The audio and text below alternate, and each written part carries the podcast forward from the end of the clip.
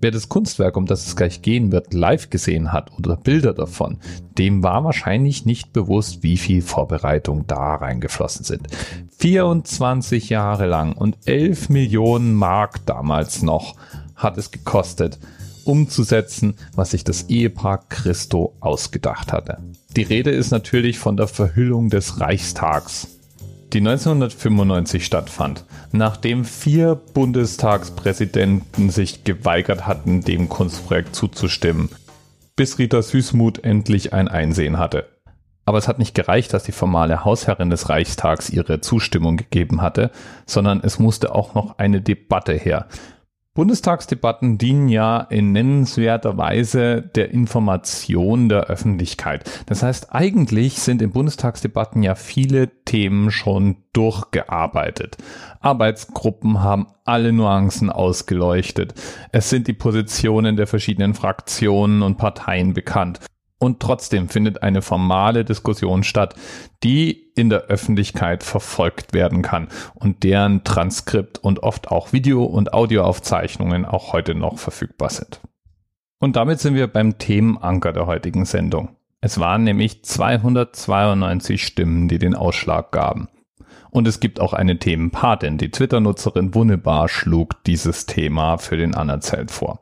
Und da würde ich jetzt mal sagen, hören wir doch mal gerade in die Diskussion von damals rein. Und hör mal genau hin. Da gibt's einige Politiker, die man auch heute noch in den Nachrichten sehen kann. Allen voran der Herr Schäuble. Christus Umhüllung des Gebäudes mit Stoff gibt dem Bau eine neue, überraschende, ästhetische Gestalt, er eröffnet uns die Chance, diesen Bau in seiner Eigenart anders wahrzunehmen. Christus, Umhüllung des Reichstagsgebäudes kostet den Steuerzahler nichts. Er bezahlt diese Aktion selbst aus den Erlösen seiner Zeichnungen, seiner Bilder, seiner Lithografien, seiner Bücher und Plakate. Wenn Herr Christo vorschlagen würde, das Kapitol, das Parliament Building oder die Assemblée Nationale einzupacken, dann würde ein Sturm der öffentlichen Entrüstung ihn und das Projekt hinwegfegen. Ich fühle mich an DDR-Zeiten erinnert, als das Politbüro nichts, eine Kunstkommission oder der Direktor des Palastes der Republik darüber entschied, welche Künstler im Palast der Republik ausstellen können und welche Bilder ausgestellt werden. Es ist nicht Aufgabe des Bundestages, über so etwas zu entscheiden. Der Reichstag wird durch Christus Verhüllung nicht entweiht, er wird geadelt. So merkwürdig das für ein Haus der Demokratie auch klingen mag. Nachdem diese Debatte jetzt notwendig geworden ist, sollten wir entscheiden. Und jedes Mitglied des Hohen Hauses sollte dabei nicht nur an seinen persönlichen Geschmack, sondern vor allem daran denken, was das Beste für unser Gemeinwesen ist, wie wir Nutzen mehren und Schaden von ihm wenden können.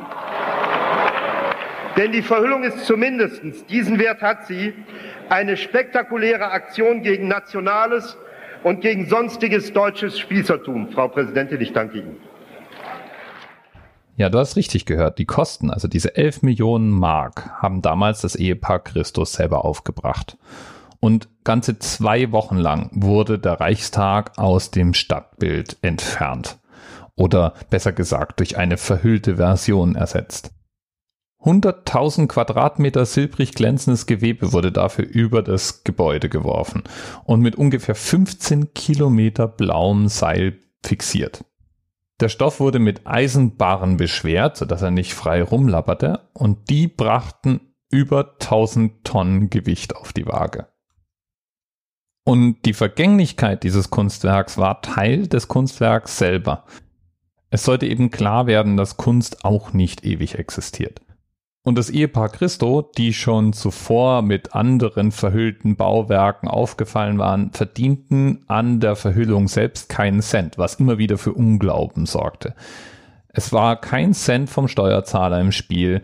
Sie behielten sich keine Rechte für TV oder Print vor, die den Reichstag zeigten, sondern vergaben die Rechte unentgeltlich an einen Verlag, der dann letztlich die Bilder und Postkarten etc. produzierte.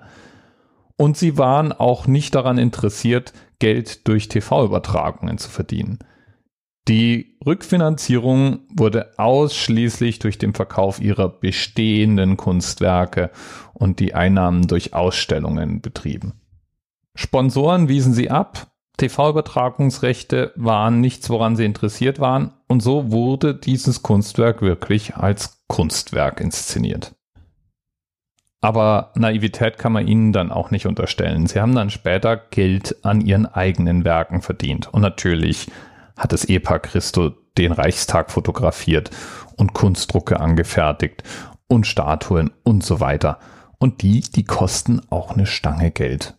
Bis zu 15.000 Euro muss man hinlegen, wenn man einen hochwertigen Kunstdruck aus der Hand des Künstler-Ehepaars haben möchte. Geschichte haben sie jedenfalls geschrieben damit und gezeigt, dass Kunst grenzenlos ist und überall stattfinden kann. Im öffentlichen Raum genauso wie im politischen Raum, genauso wie in Museen oder Parks. Bis bald. TMRS 10, 9, 8, the experience of 47 individual medical officers. Was hier über die Geheimzahl der Illuminaten steht. Und die 23. Und die 5. Wieso die 5? Die 5 ist die Quersumme von der 23.